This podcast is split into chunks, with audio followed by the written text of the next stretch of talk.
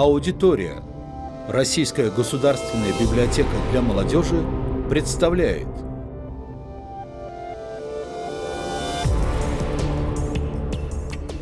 Добрый день, дорогие друзья. А, снова с вами вот в этом, ну вы не видите, но в таком очень уютном месте, закрытом от э, чужих посторонних э, глаз.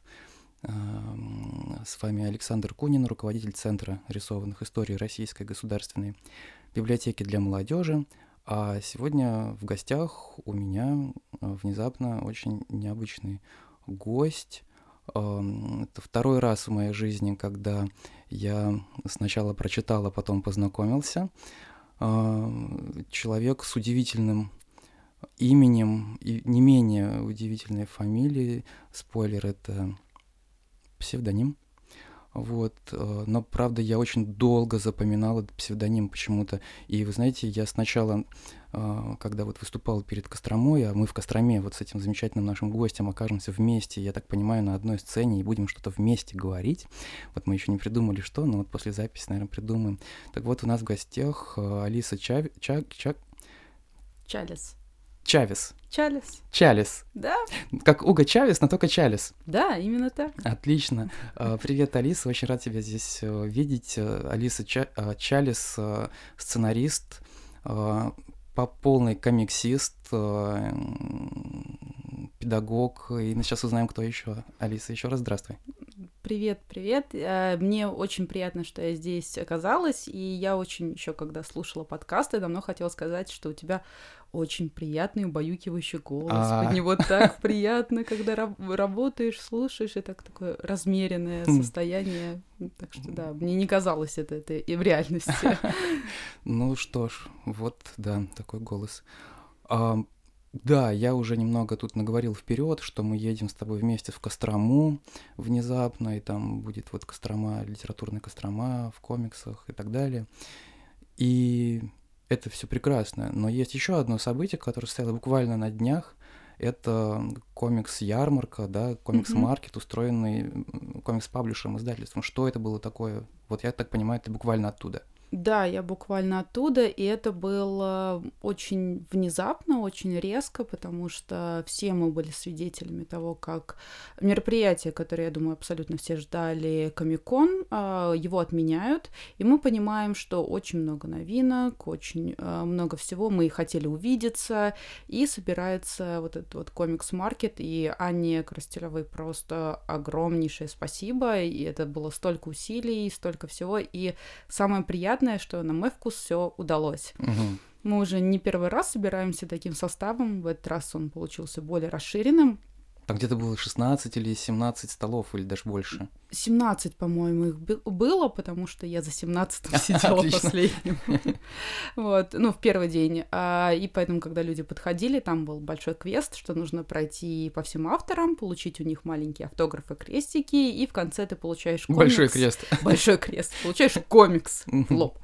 Вот. И мне казалось, что это замечательная идея, потому что, во-первых, люди, у них есть повод подойти, пообщаться, а мы, авторы, мы на самом деле очень любим общаться и рассказывать про свое творчество. И когда приходят люди заинтересованные, и они готовы слушать, и тебе хочется говорить, у вас чудесный получается такой союз. Ну, и... конечно, да. Но самый главный вопрос, что за комиксы? Эм, Рандомный какой-то, то есть вы все скидываетесь по комиксу, типа с каждого стола?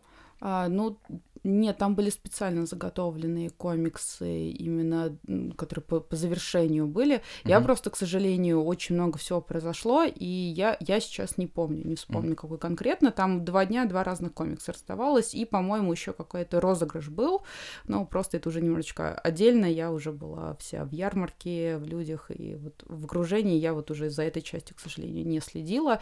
Надеюсь, что те, кто получили комиксы, они рады, счастливы. Еще бы. Да, и еще вернуться, и там, может быть, откроют для себя новых авторов, потому что в этот раз было очень много всего, а, много новинок, и самое интересное, что они все очень разножанровые, все. То есть ты можно найти там и подземелья со скелетами, и милые истории, и какие-нибудь комедии, и маньяков, и хорроры, и что-то, наоборот, такое философское, сюрреалистичное и так далее. То есть, мне кажется, те, кто пришли, они увидели просто вот очень хороших представителей именно русского авторского, российского авторского комикса, и могут понять, что да, очень много всего интересного, есть что почитать, есть что для себя открыть. Э, так что я думаю, что это было еще очень полезно. А что за такие вот хитрости были у тебя заготовлены для поклонников, для посетителей? Было что-то такое прям уникальное, что только там можно было на этом э, конвенте, на этой ярмарке увидеть? А, но если переходить и говорить конкретно про мои проекты, у меня их два. Один называется «Аддикт», а второй «Иномирие». А, иноми... Э, вот по «Иномирию» я сделала небольшой такой подарочный комикс, а, потому угу. что и проект «Иномирие», он необычен тем, что он задумывался в виде ранобе. Это японские легкие новеллы, и они все-таки отличаются немножечко и по структуре, mm-hmm. и по своему содержанию от э, новелл обычных, привычных нам. И к тому же они все иллюстрированы, и в конце мы всегда небольшой комикс рисуем. И так получилось, что у нас а, одна новелла все еще не сверстанная, лежит именно текстовая часть. Mm-hmm. Я не успевала ее выпустить, а комикс готов. И я подумала, а почему бы мне не взять э, комикс из первой части, вот этот вот неизданный комикс, собрать их вместе и такой маленький подарочек, э, ну, для тех, кто придет что-то такое новое для себя. Вот, так что, да, такая новинка была, и надеюсь, что она порадовала людей. Так а, я правильно понимаю, что это был какой-то очень ограниченный тираж, да, или нет? Да, всего 10 штук. А! Крайне ограниченный. И и те материалы, которые были опубликованы вот в этом ограниченном тираже, их невозможно найти, да? Ну, как бы какие-то элементы хотя бы. Или там все в доступе? Да, в принципе, все в доступе, потому что я, я поклонник того, что все все равно так или иначе в сеть э, выходит. Пускай uh-huh. это будет лучше в хорошем качестве официально. А тот, кто хочет поддержать автора, кто-то кто хочет поставить себе на полочку экземпляр копию, он подойдет и купит. Потому что все-таки в бумажном виде комикс это совсем не то, что в цифровом. Ну, безусловно. Да, и в цифровом это все может потом теряться, удаляться, и мало ли что, там, не знаю, какой-нибудь творческий кризис случится, все, пойду удалю, а останется у человека такой красиво напечатанный. Ну да, не отделаешься потом. Да, вообще. Да. Ну, мы еще отдельно поговорим и о, о том, и о другом о проекте. Они, на мой взгляд, предельно разные и предельно странные. То есть как будто бы ты читаешь и узнаешь, ага, я вот подобное что-то где-то видел, да, там, например, тоже э, вот как в этом на мире там ну, начинаешь ухватывать какую-то почву под ногами, потом понимаешь, да нет, что-то как-то не, не так все. Вот. И то же самое с аддиктом. Сначала ты... Ну, об этом попозже. Да. Давай начнем с того, как ты вообще попала в комиксы и вообще все это. У тебя же образование это вполне себе такое не комиксное. Мирское. Мирское, да. Ну, на самом деле, изначально я всегда к ним тяготилась, к комиксам, и мультики, и все, естественно, Марвел, и посмотреть по РЕН-ТВ Человека-паука и Люди Икс, это святое дело. Потом начали у нас, когда а, Ultimate Люди Икс выходить, комикс, когда Ген 13, а, что Это так давно было, это... ты как, откуда? Мне, я 89-го года рождения, мне уже за тридцатник. Вот. Я на этом всем выросла. Я не ела обеды, завтраки. Я вот с утра перед школой, вот, вот ровно там две минутки до звонка у нас стоял киоск «Союз печати». Бежишь туда, покупаешь комикс, а потом сидишь такой на математике читаешь. Поэтому с математикой мне не очень. Вот. И да, оттуда все пошло, вот эти вот стопки, они до сих пор у меня лежат. У меня журнал Юла лежит тоже, какие-то стопки огромные. Обалдеть, Юла. Да, Юла. вот чего только не было. У меня даже был этот э, какой-то вот самый издатный маленький комикс, который я нашла совершенно случайно, и никто не может мне ответить, откуда он. Там нарисованы про какую-то девочку Соню, они там сонные монстры, и целая куча анекдотов про Сейлор Мун еще там а. собрано, собрано вместе. Ты приноси нам, мы может быть, и скажем, но только у себя оставим, ладно? Если найду, честно. Что, серьезно, что ли? Ты что, такая редкость, береги ее. Да, я бы с радостью, но у меня вот сейчас переезды, и, ну да, это прям такая там два, два томика этих, я не знаю, каким чудом они вообще попали в подвал моего книжного магазина, но я когда их нашла, я забрала себе. Это было в Москве? Это было в Москве. Mm, то есть ты родилась и выросла в Москве? Да, да. Ага, вот почему такая нездоровая страсть к этому городу. Да. В одном из интервью ты говоришь о том, что тебя воспитывали бабушка с дедушкой. Да. А родители? вот, знаешь, вот сразу чувствуется, что мы перешагнули какой-то очень большой порог. Потому что, Да. мне кажется, лет 20 назад, когда говоришь, ну, с бабушкой, дедушкой вырос, а, ну, нормально, ладно, я тоже вырос, я тоже. Это, это было совершенно нормально, абсолютно. А, у нас в классе, не знаю, полных семей, наверное, была одна или две штуки. И вот из всех, вот всех 30 человек, даже больше.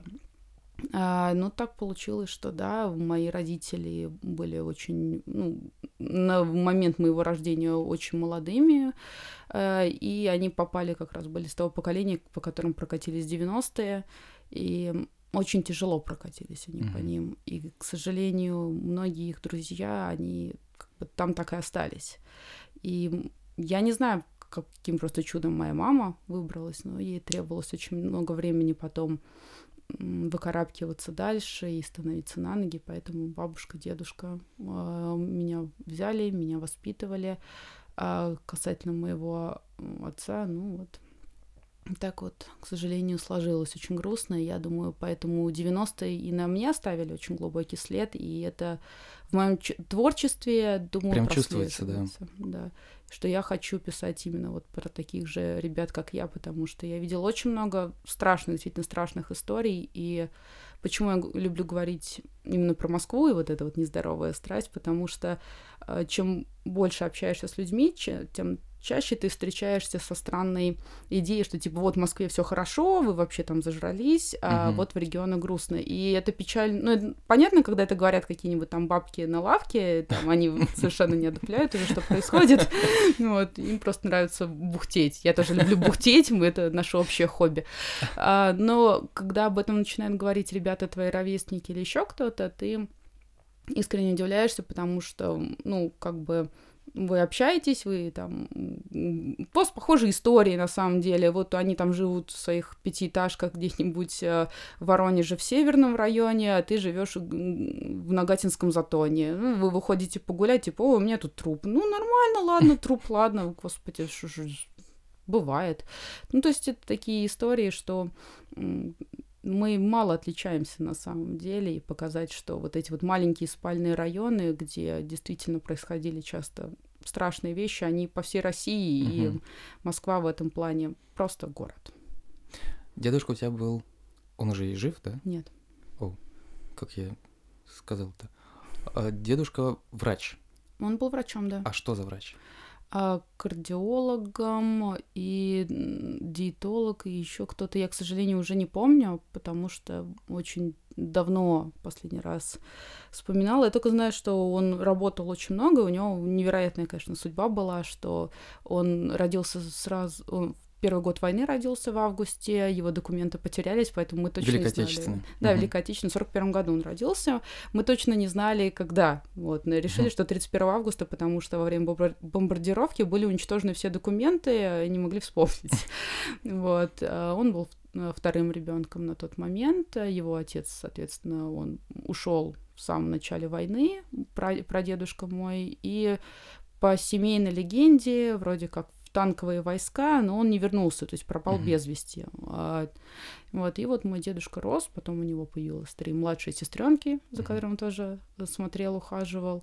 И вот, наверное, самое примечательное, что он был дико талантлив в плане пения, то есть у него действительно был голос как у Муслима Магомаева, он на сцене выступал, и мы предлагали делать карьеру, но он как э, настоящий советский человек сказал, что я должен приносить пользу, то есть быть врачом. И вот, будучи врачом, он успел побывать в советское еще время в Бразилии, Мгм.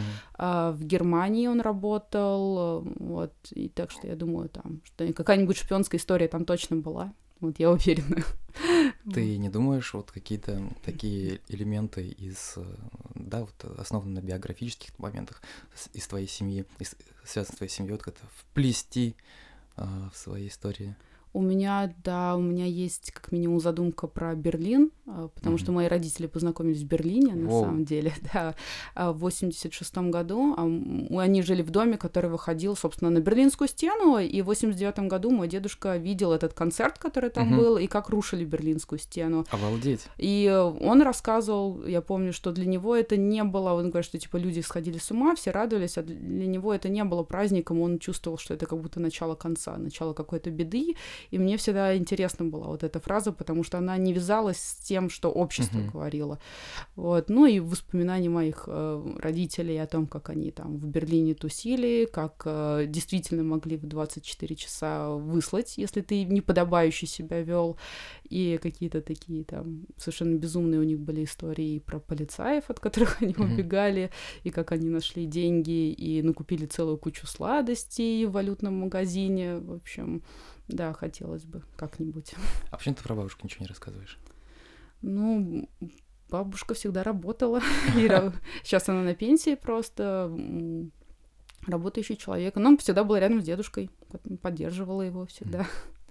Окей, так этот такой опасный момент мы прошли. Просто мне очень интересно было, всегда э, любопытно, интересно понять вот эту связь поколений. Это очень Мгм. важно, потому что мы же не одни на свете. Да. А я, как представитель того же поколения, что и ты, в общем-то, ну, чуть Мгм. там раньше родился, а, хорошо это помню, что ты в какой-то момент обязательно приходишь к мысли, что, боже, а что было у меня раньше?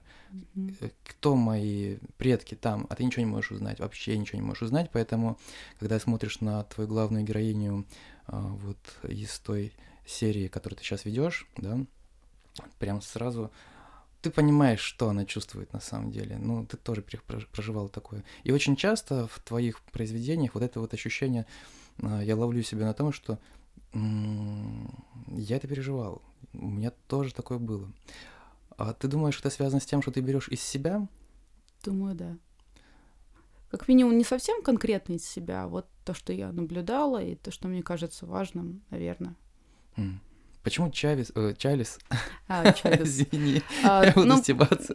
Да, стеб- стебись, пожалуйста, я совершенно нормально к этому отношусь. Я на самом деле изначально у меня, ну, Алиса, понятно, мое настоящее имя, и фамилия на Че начинается. Это не моя, я у мужа приобрела эту фамилию. И одно время, когда я ходила на режиссерское, я любила подписываться Алиса Че. Ну, собственно, как Че, Че Мгм, Гевара. Че Гевара, да. да. Вот. Потом мне сказали, что как-то, ну, не прикольно, не прикольно, давай что-нибудь другое придумывай. Я просто взяла эту Че и поставила в начале своего имени. И получилось Чалис. Ну, как э, как а, а, отсылка к английскому кубок. Мгм. Думаю, что раз уж я прихожу во что-то новое и делаю такой смелый поступок, что я иду в режиссуру, попробую его чем-то творческим и прикольным наполнить, этот кубок. Поэтому Чалис. Обалдеть. Вот как интересно. Никогда бы не подумал, что эту Че просто надо было поставить в начало.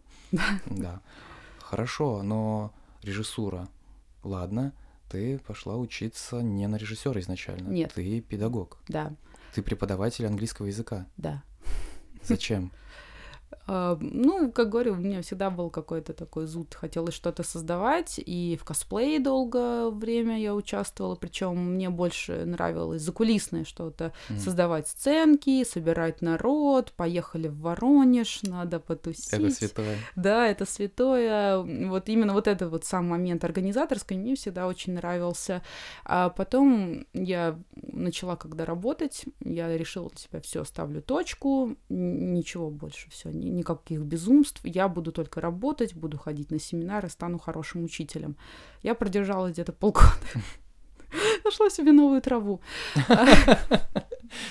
Я узнала, оказывается, что есть такие чудесные танцевальные машины, называются DDR, Dance Мгм. Dance Revolution, японские, там, где стрелочки скачут, и надо нажимать на кнопочки ногами. Да-да-да. Это было очень модно, и сейчас, по-моему, тоже это прикольно. Ну, это прикольно, да, тогда это было именно движением, была бимафия. Мгм. Потом корейские появились автоматы, и я вот в эту ввязалась. Я там... и- Играть я никогда особо хорошо мне не получалось, я не спортсменка, но мне понравилось организовывать. Мгм.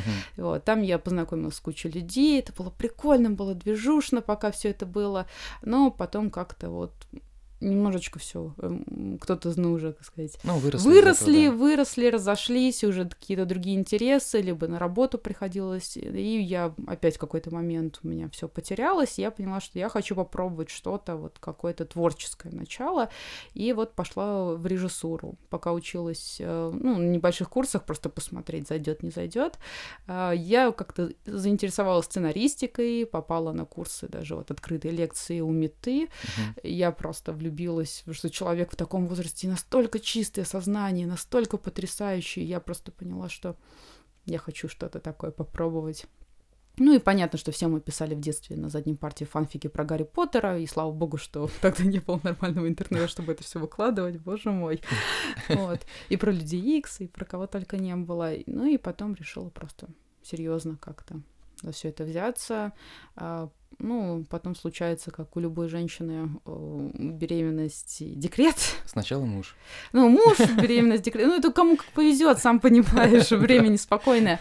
А, и вот во время декрета у меня случилась бессонница. Я думала, чем мне заниматься, чем мне заниматься. И я просто доставала старые книги по сценаристике, еще почему-то сидела, читала, вспомнила старые рассказы, начала их переписывать. А, нашла форум «Фантастика РФ», ну, не форум, сайт, сайт. Вот там начала общаться с людьми, фантастами, некоторые уже даже из, издающиеся люди, такие довольно интересные авторы, состоявшиеся с опытом. Вот с ними общалась, э, с редактором познакомилась, тоже общалась. И вот потихонечку, потихонечку оно все так пошло-пошло, и я поняла, что это то, что приносит удовольствие. Вот. А насчет педагогики это знаешь, как бывает в жизни, когда uh-huh. ты заканчиваешь школу, тебе 16 лет, и понимаешь, что ты знаешь только английский на достаточном уровне, чтобы куда-либо поступать. И ты поступаешь. Вот все. На учителя английского языка. На учителя английского. Ну, потому что 89 год, конкурс еще огромный совершенно был. Если бы, допустим, пару лет пусть я поступала, у меня было бы больше шансов. А тогда на переводчика все абсолютно. 99-й. Нет, э, когда ты заканчиваешь, э, родился в 89-м, а, ну да. в 2006 году я поступала, Да-да-да. просто был огромнейший конкурс везде, проходные баллы, это еще до ЕГЭ было все, проходные баллы очень высокие, то есть чтобы тебе, я в Ленинку сначала поступала, чтобы поступить mm-hmm. в Ленинку, первый экзамен тебе надо было сдать где-то на 90 баллов минимум, иначе все, ты туда не проходишь. У меня было где-то 80. Я поняла, что надо идти дальше. Вот я ходила по разным вузам, у меня было целая куча вступительных. В итоге, да, поступила на учителя английского. И с сейчас э, скажу, со второго курса я работала. И вот все время работала, работала. Так удалось поработать именно в школе? Именно в школе, да, только в частной. А, а не очень долго или долго? Год. Мой Год? максимум пока. Просто у тебя в Иномире там, в общем, персонажи, они такие 16-летние подростки, ну, по виду, да? Все. Да, и мы такая примерно есть. И э, психология этих э, товарищей весьма такая, ну, специфическая. То есть ты, ты веришь этим персонажам, что они действительно такие странные. Да, они те еще долбоящеры. Что это главная героиня, которая, да, Ворон, да, а, Корвус, что она действительно думает то, что она думает, когда она делает то, что она делает, потому что я с этим сталкивался. И тогда думал, что эта девочка странная. А, как-то она себя ведет по-дурацки. А теперь я понимаю, почему так по-дурацки ведет, потому что она в этот момент вот именно так думает. Вот. Поэтому у меня родилась мысль, что, скорее всего, у тебя был опыт э, работы с подростками, поэтому да, у меня был опыт работы с подростками, но они замечательные все. Но, честно, я не знаю, мне тяжело судить, по мне так все мои ученики, они замечательные. Да, у них свои бывают какие-то тараканы, но они просто суперские ребята все. Я искренне восхищаюсь ими, и я сейчас думаю, что у нас очень хорошее поколение нас ждет на самом деле. Да, они любят поматериться, особенно когда никто не видит, но кто этого не, не делал. Вот, но при этом их беспокоят такие темы, мне кажется, более глобальные, чем вот меня в 16 лет. Меня в 16 лет такой, мультики, о, новое кино сходить и так далее. То есть я была немножечко таким дятлом, мне кажется. А, а ребят действительно волнует, как поступить, куда поступить, чем заниматься, что почитать, какие-то более глобальные там экологические темы, они им не чужды, они им действительно интересны, и я думаю, что у нас действительно очень хорошее поколение растет. А какой из возрастов тебе кажется наиболее интересным? Вот, а, может быть, с, кем с каким-то из возрастов вот, ты хотел бы поработать вот, в тексте или... А, ну вот подростковый возраст мне нравится, он интересный. Мне нравится возраст э, чуть-чуть постарше, когда тебе так 18-19 лет, и вроде как ты еще вчера был ребенком, а сегодня от тебя уже начинают все требовать, как со взрослого. Ты такой, я, я, я еще не, не это. Я вот прекрасно помню это чувство, и оно знакомо. Думаю, и многим, и оно такое никуда не исчезает.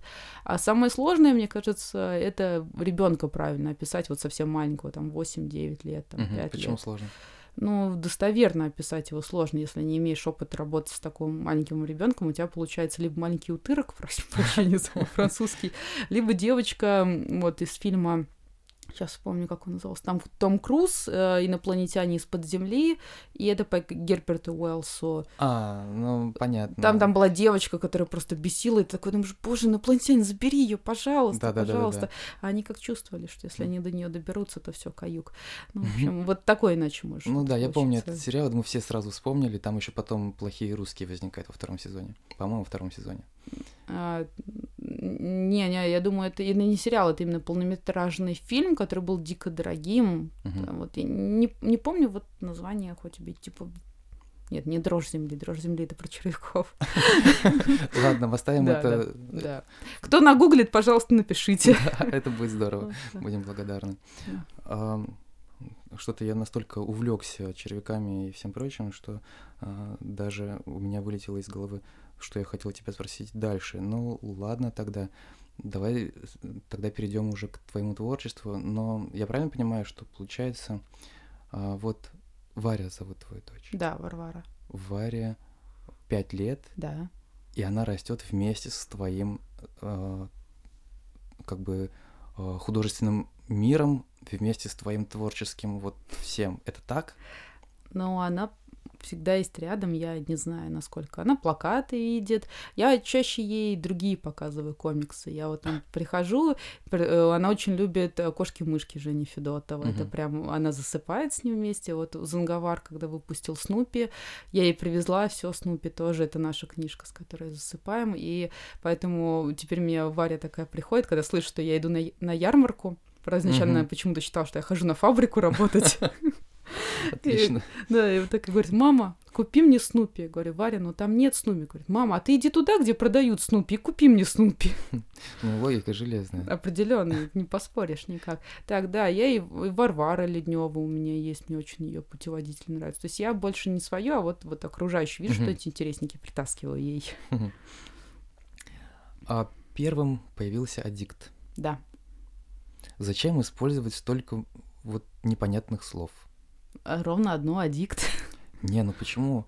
Там еще, ну, кратко для тех, кто не в курсе, есть такие есть, что аддикты это у нас некое такое странное заболевание. А, Я так понимаю, что это даже можно и не, заболеванием назвать, а скорее инфицирование, да, такое Состояние. состояние. да. Но э, в результате э, вот этой вот болезни человек превращается в какого-то монстра, и там есть несколько этапов, Мгм. и у тебя есть в комиксе, по крайней мере, страшный момент, когда девушка, спа- спасшая одного из персонажей, сама заражается этой вот штукой. Мы это понимаем по Мгм. Э, рисунку, но это, естественно, там не озвучивается. В прям- ну, и каждое состояние, стадия, да, она Мгм. по-своему называется. Да. А, Как вот эти вот все. У тебя даже есть в группе ВКонтакте словарик. Да, его попросили завести. Видишь, мой вопрос не случайный. Да, да, есть такое. Просто я подумала, что ну раз этим организация какая-либо занимается, то люди так или иначе попытались бы изучить то, чем они э, вообще с чем они сталкиваются, постарались бы классифицировать все это, чтобы было по-правильному и так далее. Отсюда название. И плюс я еще предположила, как бы лингвистически в разных местах э, какие-то вещи бы назывались. То есть вот этот вот монстр, который появляется, ну, начнем. Естественно, все стадии превращения это отсылки к насекомым. Мгм. Вот, э, аддикт э, это как когда ты пытаешься либо напитаться энергией, э, как, как гусеница, которая пытается все быстрее. У тебя там страшный эпизод про э, отсылка к муравьям, это прям вообще жутко. К муравьям же. Да, Да, это ладно. жутко-жутко. Ну да, Как да. представишь себе, что вот какой-то там грибок, и, Да. господи. Да, да. Мгм. Да, давай вернемся дальше к этим. Да, вот и, в общем, когда начинается все буквально вот с каких-то маленьких раздражений, потом постепенно это все накапливается, накапливается, и это состояние, оно очень неоднозначное, и я специально его оставила таким неоднозначным, что нельзя его сразу характеризовать, как... потому что для одних людей это будет сравниваться с депрессией, очень тяжелой, затяжной депрессией, для других это как, знаете, когда ты становишься более черствым, циничным, и медленно, верно ты начинаешь вот это вот впитывать в себя. Для кого-то это как гнев, который в тебе хранится. То есть это именно какое-то вот состояние нестабильности внутри, которое убивает именно какую-то человечность, так или иначе, внутри тебя. И когда эта человечность потеряна, соответственно, ты теряешь человеческий облик, Мгм. наступает вторая стадия.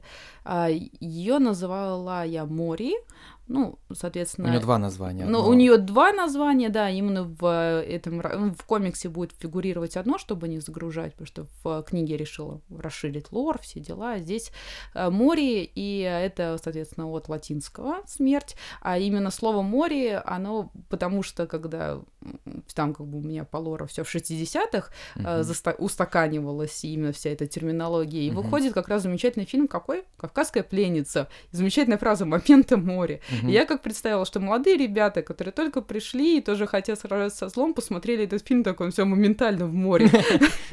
Вот, это у меня эпизод мой так еще не вышедший про приквел. Мгм. Вот, да, поэтому я решила оставить море и потом когда-нибудь эту шутку куда-нибудь э, закинуть. И последний ревенант э, это стадия, когда ты уже выглядишь как человек, но внутри ты настоящее чудовище. Вот, вот В смысле, еще. Да, это вот когда ты Мгм. финальный, вот когда Мгм. ты уже из чудовища вернулся в человеческий облик, А, да, но да, да. внутри ты уже все. У Мгм. тебя мораль на абсолютно нуле. Мгм. Если тебя какая-то идея захватит, она тебя всегда будет захватывать. Это единственное, что будет твоей движущей силой. Например, ты захочешь, эм, ну, я не знаю, получить миллион долларов. Вот просто у тебя это щелкнет в голове. Я думаю, ты более страшные вещи сейчас Ну, да, это просто сейчас первое Мгм. в голове, что Хорошие там, у тебя да. мысли в голове. Вот, да, получить миллион долларов. Или, например, изучить что-нибудь. Очень хорошо изучить какую-нибудь профессию. Это значит, что ты будешь идти к своей цели, ты будешь топтать других людей, ты будешь подставлять, ты готов причинить боль, и ты не будешь испытывать абсолютно никакой угрызения совести. И это, мне кажется, как такая финальная, самая жуткая, что может стать человеком. И в моем мире как бы считается, что ты уже не можешь излечить такого человека, если он окончательно окостенел и все, то там да, дороги назад нет. Вот. Но этого в комиксе еще пока нет, это только в книге. Поэтому, да, три стадии, какая-то терминология, именно чтобы расширить мир и сделать, мне кажется, его более ну, достоверным. Поначалу, когда читаешь и сталкиваешься со всеми этими терминами, какими-то понятиями, все это как-то бросается в глаза и кажется, что, господи, ну это прям Толкин какой-то, ну, я, конечно, утрирую, но тем не менее, что там уже целая вселенная разработана, а ты тут вот по вершине айсберга ходишь. Но, скорее всего, за пять лет все это дело складывалось, ну, не раз и все, готов мир, да, а постепенно. С чего у тебя все началось? С какой идеи? А, ну, изначально была довольно простая идея про то, что я хочу написать про двух напарников. Историю в стиле X-Files. Что-то легенькое хотелось. Совсем легенькое такое, думаю. Надо пробу пера. А потом я подумала, а почему бы не перенести их в Россию? А почему бы не добавить того, что я действительно чувствую и ощущаю? И так постепенно оно начинает нарастать, обрастать. э, Очень много. Первая книга, у нее было очень много редакций. э, И редактор такой говорил, тебя что вообще делать персонажа? Ничего, с ума сошел? Что за бред? Иди, пер- иди переписывай, бога ради. И так вот раза три. Вот, потом еще отдельно со сценаристом э, сидели с Ирой Лапшиной, не знаю, знаешь ее, нет. Вот, э, с ней отдельно сидели, она мне вот рассказывала, что здесь должно быть не так, здесь должно по-другому работать. И вот потихонечку, потихонечку оно все наращивается. То есть у тебя изначально была просто такая достаточно простая идея, потом ты наткнулась на убийственную логику логически мыслящих логиков от мира книги, и затем уже... а, Мне просто интересно понять, вот эта а, психологическая подоплека, да, она у тебя была изначально, ты сразу придумала, что а, в аддикте будет вот такая вот проблема, или она у тебя складывалась постепенно? Может быть, какой-то был ключевой момент, там какая-то книга, фильм или еще что-то, после которого ты решила там, что вот это будет в центре проблемы. Ну, изначальная идея о том, что человек может сам превратиться в монстра, то есть сам спаситель может стать монстром, она была вот с самого первой, самой первой редакции. Потом она начала расширяться. Я читала а, Дэна Симмонса, Темная игра смерти у нас в переводе, по-моему, Мгм. эта книжка называется. Прям с огромным трудом я ее нашла, и я начала читать. Там как раз тоже были а, похожие мотивы, вопросы вот этой морали, и что насколько страшно может быть человек без морали.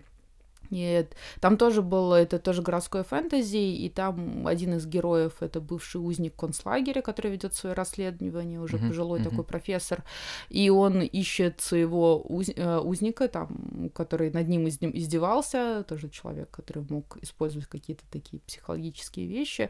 Вот, думаю, эта книга помогла мне, вот то, что у меня в голове варилось, э, она помогла все это устаканить и разложить на полочке. И вот, к сожалению, пока сколько люди читали, еще никто про Дэна Симмонса ни разу не, не вспомнил, не написал. Наверное, вот «Темная игра смерти» мимо прошла, хотя великолепное произведение.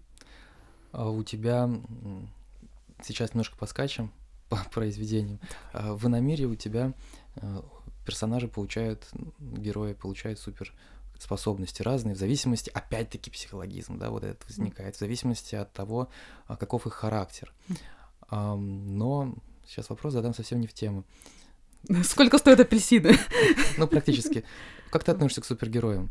Замечательно. А ты планируешь именно вот такую трушную супергероику включать в свои произведения? Я думаю, вот и на мире это для меня самая трушная супергеройка, на какую я способна. Ага.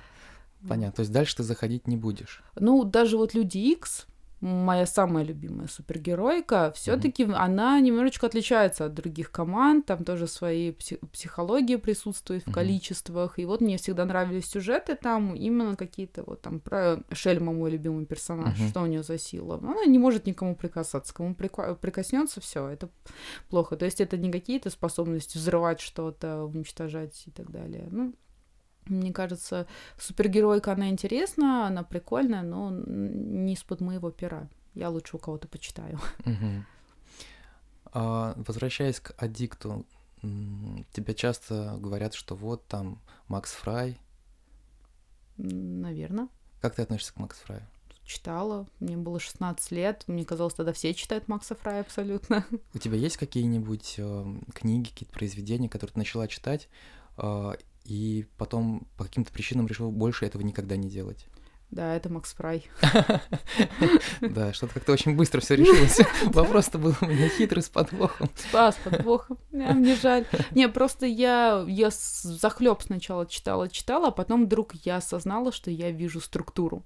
Я вижу уже не персонажа, не героя, я вдруг поняла, что я вижу структуру, и это мне сильно мешает. Я подумала, я отложу на какое-то время, немножечко подзабуду, смогу опять погрузиться, потому что это очень странное было чувство, когда ты вместо книги реально видишь, вот как вот, не знаю, на даче я как-то скучала, из книг там была только Донцова, и вот после первой книги я уже поняла, я вижу структуру, я вот могу открыть, сказать, где что будет, так и здесь, и меня это тогда почему-то очень сильно задело, вот. Ты рассказала о том, что училась режиссуре. Немножечко. О работе с текстом. Как ты училась работе с текстом? Или это у тебя природный дар, вот такая суперспособность? Не, не, я не верю в природные дары и суперспособности, я верю в железную попу исключительно. Ну вот, опять железная попа, что ж такое? Ну, а как, куда без нее, куда? Не, ну просто много читала, много писала, очень много ошибок делала, и, наверное, делаю, меня за них по мозгам били, и там и слезы, и сопли на кулак намотанные, и прям много всего, но было желание, я хочу сделать хорошо, я хочу написать, я хочу продолжать сказать, я никогда не бываю удовлетворена, что типа, да, я написала все это шедевра. Нет, просто я чувствую, что я вот на данном этапе я вот так могу передавать идею, но я буду работать, я буду учиться, я хочу еще лучше ее передавать. Вот я вот так себе это поставила, потому что иначе это были бы все время нервные срывы. А, забудем о Максе Фрае. Из других русских писателей, кто на тебя, как ты думаешь, повлиял вот? Очень интересный вопрос именно про русских писателей. Ну, то есть понятно, что я читал Лукьяненко, все читали тоже Лукьяненко, ну, да, когда вышли «Дозоры». Там угу. 2004-2005 год, думаю, просто вышли... Мы почти все перечитали, что у него было, и «Осенние визиты», и что-то там про космос еще у него было, тоже там разные люди с разными специальностями, и у них внешность даже под это подтачивалась, какой-то там был человек-капитан и так далее. Я уже тоже по названию плохо помню, и черновик, и чистовик, все это читалось, естественно. А, а так э, я не могу сказать, что кто-то вот прям засел в голове и остался. Мне, мне приятно было их читать, приятно было проводить время в их компании, но, наверное, прям чтобы из наших кто-то сильно засел, нет. Мне, честно говоря, и на мире понравилось больше, чем Аддикт. И Аддикт у тебя уже завершенное произведение, я так понимаю, да? Ты не Ну, люди планируешь? просят продолжение, И что ты думаешь на этот счет? что, в принципе, у меня сейчас назревают идеи, о чем это может быть. Угу. о чем? Но так как э, у меня разные этапы жизни там представлены и все остальное, сейчас у меня очень необычный сложный этап, когда ты начинаешь как бы этап становления и ты понимаешь, что надо создавать мир вокруг себя самостоятельно. Я думаю, что моим героям пора с этим столкнуться, и так как они герои фантастического произведения, это будет очень-очень сложно. Вот именно стать э, не просто вот по течению, как их там мотало, а тут на этот раз уже стать самим хозяевом своей судьбы. Это же и очень всё. опасно, это прямая дорога в лечебницу Архам, нет? Ну да, практически. Вот. Но именно что а им надо будет решить. Вот там, это их организация встанет на, на, на грань такую очень опасную. То есть будет она дальше существовать, не будет. Я думаю, кто дочитал второй том, понимает, что это действительно актуальный вопрос. И вот герои, как новое поколение, должны прийти и как бы начать уже самим строить и продолжать, и отстаивать свое право, что они э, достойны быть наследниками, грубо говоря. Окей, хорошо. Закроем вопрос с аддиктом. А Корвус, почему именно ворон? Почему она именно ворона увидела? И ты любишь во- ворон, воронов? Я тебе открою один секрет. Так. Только никому не говори, ладно? Ладно, да. Обещаешь никому? Да, вообще без никогда. проблем. Мы, мы одни в этой комнате. Да, вообще никто никогда не узнает. Да. Ты когда-нибудь читал комикс Джеймса О'Бара «Ворон»? Я даже привозил Джеймса О'Бара в Россию. Да.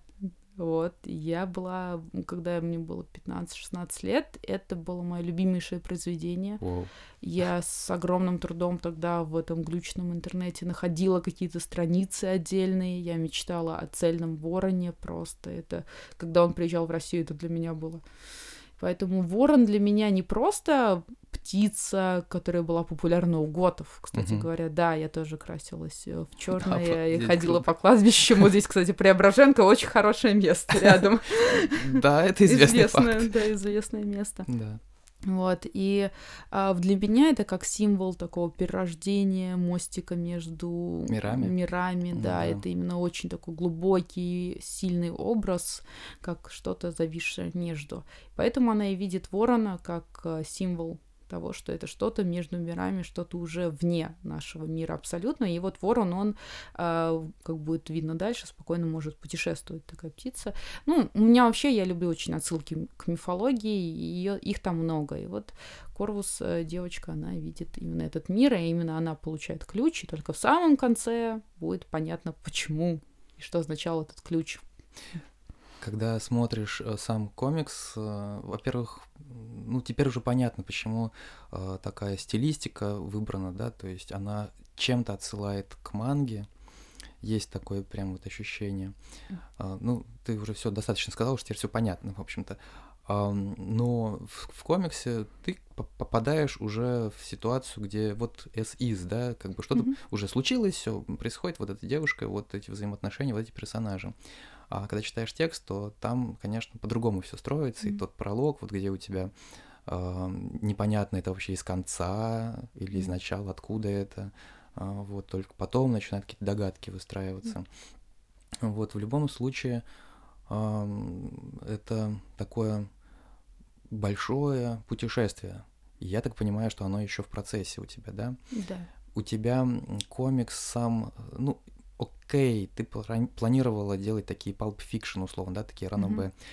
А сейчас я вижу у тебя э, сам текст, это одна вселенная, живущая сама по себе, Мгм. а изображение вышло в какую-то свою, свое пространство. У тебя есть ощущение разницы текста и комикса, и графической, между прочим, да, вот эм, как это правильно называется, я с этим жанром особо не сталкивался, потому что а, такие игры я, ну, пару раз играл. А, м, я даже не знаю, честно говоря, именно с терми- в терминах не сильна. Вот. Так что, не, я не думаю, что это можно сказать, что они сильно разнятся графически.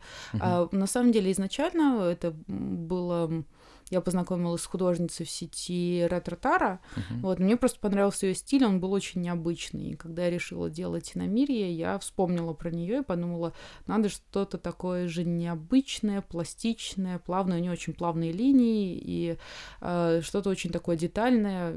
Вот, и решили попробовать вместе. И вот внезапно получилось.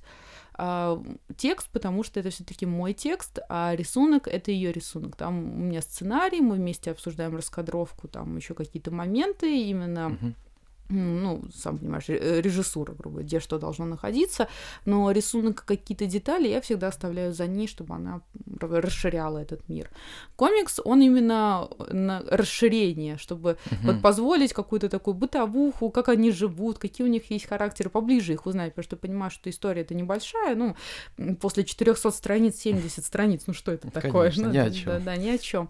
Вот, и там именно у них какие-то приключения, какие-то нестандартные ситуации. А тут посмотреть, а как они вообще в стандартной жизни себя ведут, как они пытаются найти место, вроде огромный дом, они могут себе место найти, постоянно ссорятся они подростки, или как э, девочка, вроде у нее есть проблемы, и вроде есть с кем бы поговорить на этот счет, но нет, она как искренний подросток, я лучше закроюсь и никого не буду слушать, и э, потом ее просто прорывает, когда уже вот совсем экстремальная ситуация пройдет. Это именно просто раскрыть их характеры, показать их чуть больше.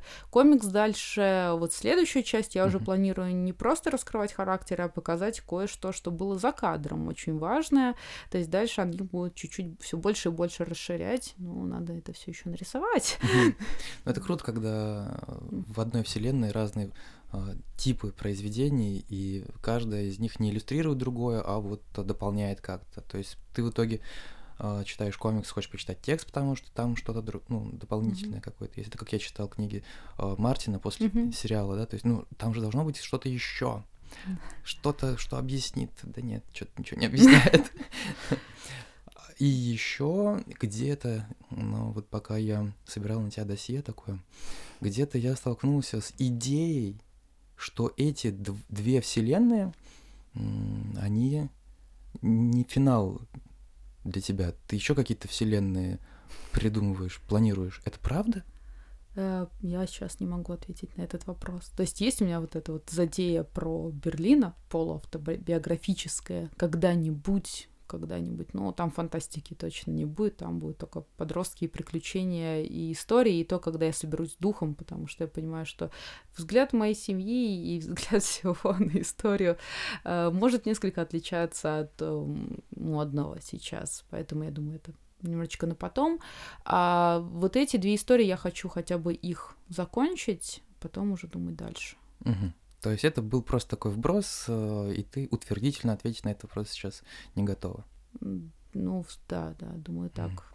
Ты не боишься, что вот занявшись именно вот этим направлением, в принципе, и Иномирье, и Аддикт, они э, хоть и дико разные, но они как-то в одном русле. То есть и то, и другое — это э, такая полуфэнтези, полуфантастика, ну, некий выдуманный мир, э, существующий как бы вот здесь и сейчас в, от- в отдельной какой-то реальности.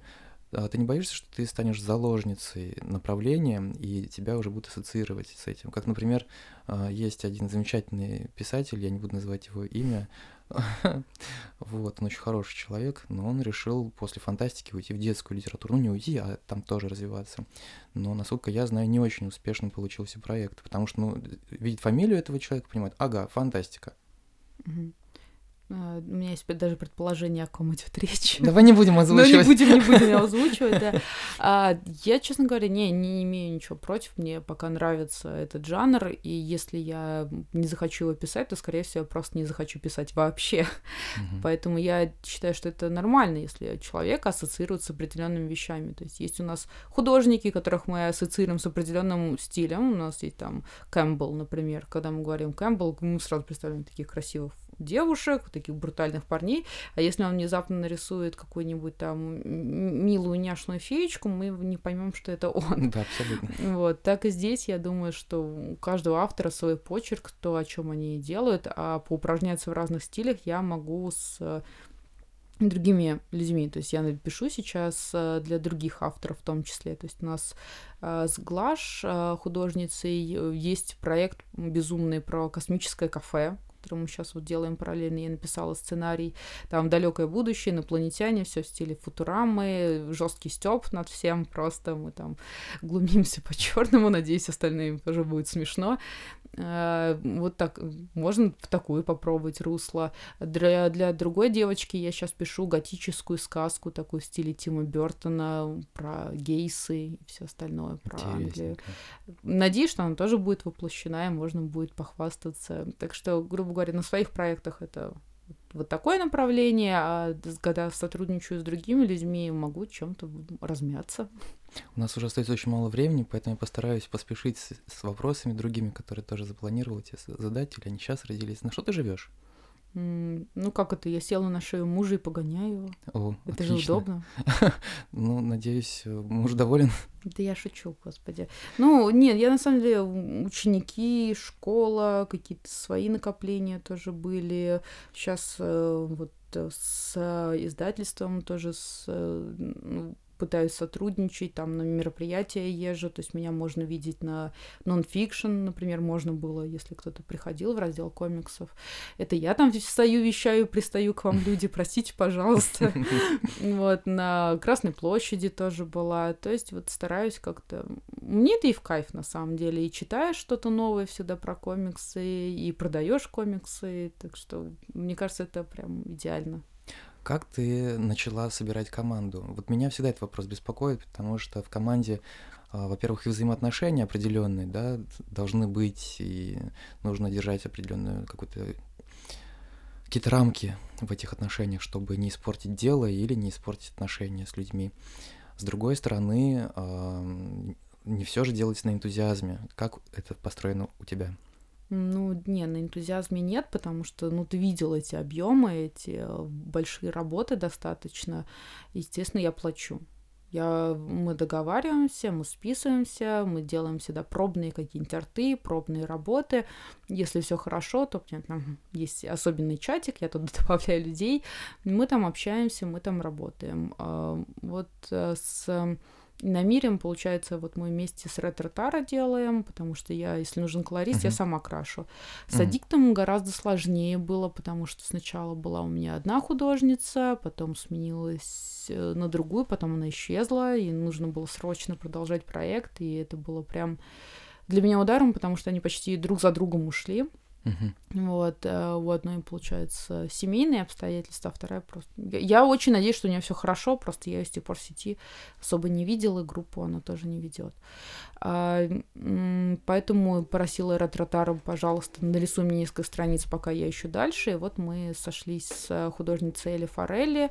А, ну, мы с ней еще и в реальности успели пообщаться, и я потом ей уже предложила аккуратненько, Валя, не хочешь попробовать? Uh-huh. И вот таким образом сейчас мы вот заканчиваем второй том ну, уже понятно, что все сроки про, про, про Лоло.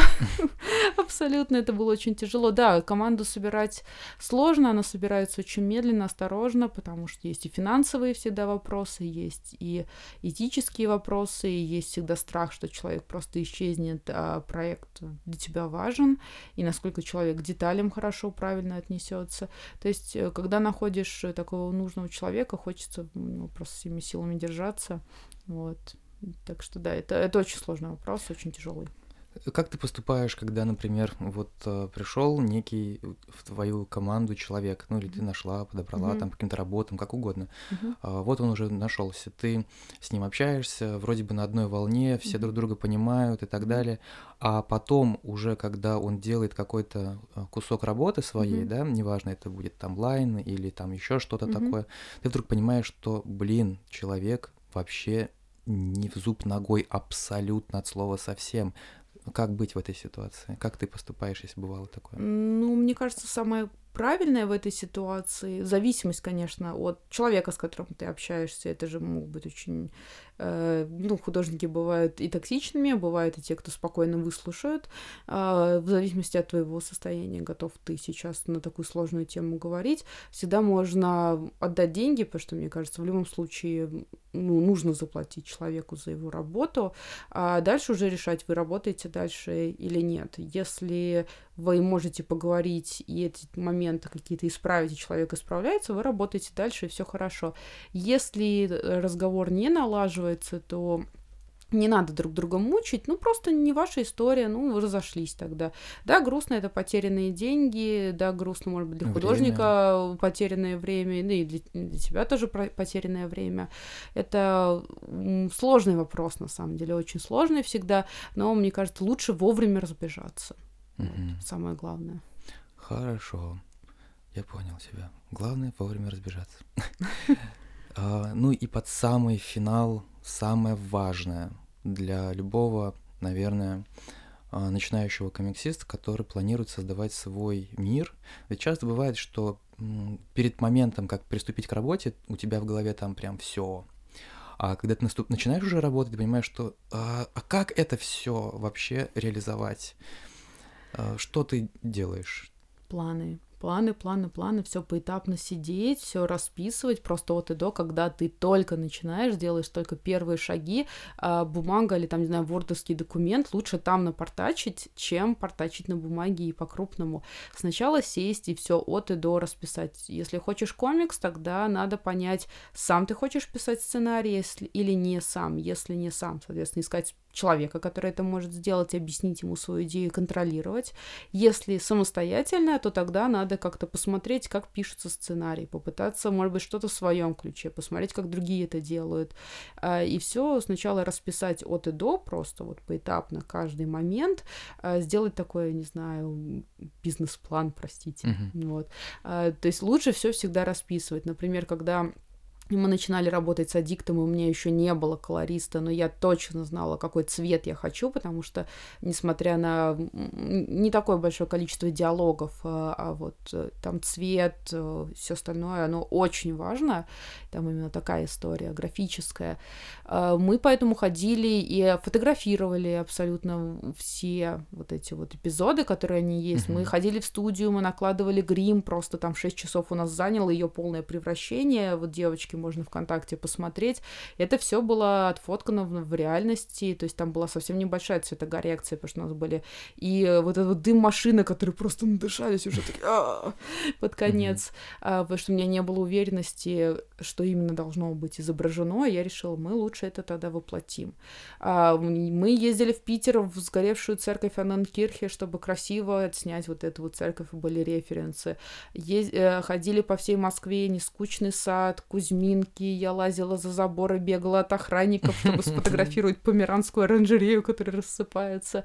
То есть не надо бояться экспериментировать, не надо бояться искать референсов, надо полностью погружаться в эту работу, все расписывать, большой предпродакшн — и это поможет очень сильно сэкономить деньги.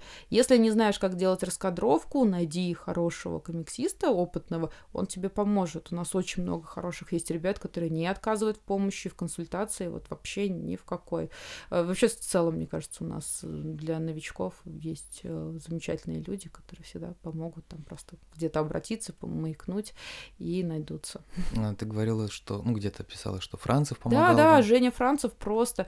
Я ему написала, пожалуйста, пожалуйста, помоги, ничего не понимаю. У него на тот момент э, над Соколом, по-моему, он трудился, как раз у них он должен был, ну, только вот в Легенды Бабл этот кон- конкурс начался, вот, и он мне помог, он мне все объяснил, и мы приезжали, мы сидели в антикафе, еще там э, Кёш приезжала художница, и вот мы сделали просто вот эту вот всю раскадровку от и до вместе, и я начала хоть что-то понимать, и там просто я ему устраивала импровизированный театр, читая этот сценарий, и мне объясняли, где в сценарии что убрать, что это. То есть я на ходу его правила, потом корректировала, сидела. То есть никогда не надо бояться править, переправливать. Это, наоборот, это живая вещь, она всегда должна меняться, всегда должна исправляться и улучшаться.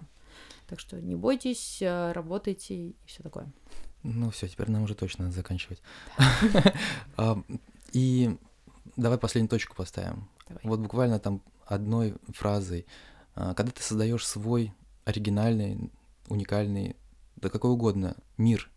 Что самое главное и чего нельзя упустить? Идея. Самое главное, чтобы была твоя искренняя идея, во что ты веришь и ради чего ты все это пишешь. Это зерно. Сценарий пишется ради одной фразы. Об этом надо помнить. Отлично. Спасибо большое за хороший такой разговор, насыщенный. Я думаю, что многим он будет полезен. А я еще раз напоминаю, что в студии были только двое. Александр Кунин, руководитель Центра рисованных историй Российской государственной библиотеки для молодежи, и сценарист, писатель, а, педагог, а, удивительно странный человек Алиса Чалис. Спасибо за общение, спасибо тем, кто нас слушал, и до встречи. Всем пока.